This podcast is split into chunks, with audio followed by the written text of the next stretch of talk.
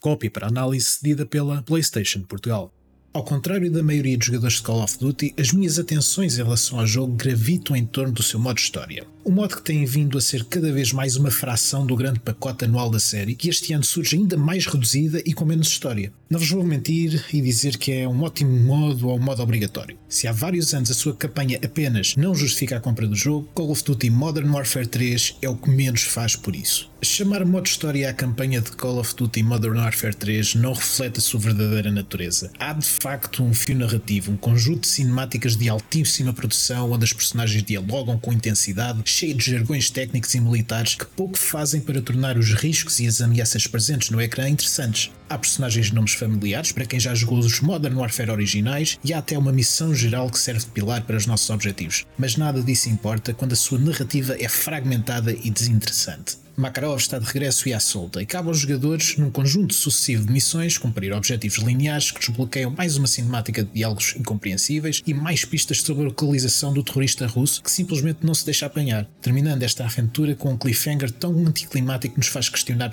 porquê isto tudo. Se a maioria das campanhas de Call of Duty, mesmo as piorzinhas, se podem comparar a uma montanha russa num parque temático, a de Call of Duty Modern Warfare 3 não passa de um simples passeio tuk-tuk. Não quer dizer que isto seja um mau passeio tuk-tuk, até porque esta campanha ainda conta com alguns aspectos positivos, mas nunca redentores. Como já é tradição, este modo é um show-off técnico e mecânico. Por um lado, a Activision mostra as forças do seu motor de jogo atualizado, a sua flexibilidade para ambientes mais abertos e o potencial para criar cenários cinemáticos imersivos com as suas sequências de salto coreografadas onde os nossos colegas e NPCs apresentam animações realistas, fazendo-nos sentir dentro de um thriller de ação. Por outro lado, temos a introdução à jogabilidade base do que vamos encontrar nos modos multijogador, o tipo de armas, gadgets e habilidades. No fundo, um tutorial glorificado. Não posso comentar muito como é que a jogabilidade se traduz nos modos multijogador, até porque não jogo competitivamente nem tenho a sensibilidade para jogar sobre o stress de trabalhar para o melhor desempenho individual ou de equipa, mas pode ser que Modern Warfare 3 joga-se bem. Usar o seu arsenal de armas é divertido e experimentar com as diferentes armas é uma descoberta incentivante, porque todas elas operam e reagem de formas diferentes, algo que se faz sentir ainda mais na PlayStation 5 graças ao DualSense. Visualmente, Modern Warfare 3 também é fantástico, com materiais e iluminações realistas, os cenários bem apetrechados e ricos, com toda a sua estética militar e fotorrealista muito bem trabalhada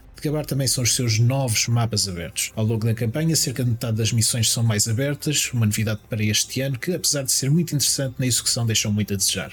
Basicamente, estas missões são baseadas em cenários que poderiam ser mapas multijogador, com uma progressão muito semelhante ao que o Halo introduziu em 2001 e com objetivos ao estilo de jogos modernos baseados em ação furtiva. São, no fundo, missões de infiltração, com inimigos bem posicionados em diferentes pontos de interesse e que nos dão a ilusão de podermos passar a missão como queremos. É um ritmo completamente diferente do que a série fez até agora, mas reminiscente de algumas das melhores missões do seu legado. Há uma atmosfera mais intensa, uma ausência de banda sonora e uma legítima vontade de explorar estes cenários que até dão a Call of Duty Modern Warfare 3 alguma qualidade de roguelike, pelas caixas espalhadas que escondem armas melhoradas que, uma vez desbloqueadas, permitem criar loadouts para avançar ou até repetir as missões com um arsenal melhorado. Talvez esteja na minoria, mas gostei bastante destas missões. Conhecer os mapas e tentar andar nas sombras para não ser descoberto deu-me algum gozo e, acima de tudo, fez com que a campanha durasse bem mais do que esperava. Ao contrário do que a internet apregoou, a sua campanha não me durou apenas 4 horas, durou bem mais, dando-me a mesma sensação de longevidade que qualquer outra campanha da série. Mas nem tudo são rosas. Apesar de ter encontrado diversão, também encontrei frustração na forma como o jogo trabalha a inteligência artificial dos inimigos e todos os outros elementos da ação furtiva. Resumidamente, a ação furtiva deste jogo é tão má como é quase inexistente, o que é pouco contra a natura aos objetivos propostos pelo jogo e até ao tom das missões. Os cenários não estão propriamente desenhados para que o jogador opere nas sombras e fora do campo de visão dos inimigos. E estes, assim que nos apanham, muitas vezes, mas não sempre, comunicam telepaticamente aos restantes elementos. Poucas são as oportunidades para fazer takedowns de forma silenciosa e o arsenal ao nosso dispor, tirando os silenciadores, é inútil para este propósito. A cereja no topo do bolo é que esta dificuldade de nos escondermos contrasta com a facilidade com que os inimigos se alinham à nossa frente como alvos prontos para serem abatidos. Mal ou menos, assim o jogo faz-nos sentir super poderosos. Ainda assim, como já referi, diverti-me. Até porque estas missões não são uma constante. Ao contrário do que temia, não é uma campanha composta por apenas 3 ou 4 missões abertas. Há, de facto, uma seleção de 14 missões, de longevidade variável, uma boa diversidade de localizações e de objetivos distintos, tal como qualquer outro jogo deste género. Claro que todos estes elogios caem por terra facilmente graças à linearidade do jogo e à sua narrativa desinteressante, bem como uma desconcertante falta de sequências verdadeiramente emocionantes. Longe vão os tempos dos níveis operáticos onde a jogabilidade, narrativa e set pieces davam as mãos, como o Modern Warfare 2 original tão bem conseguiu de missão para missão.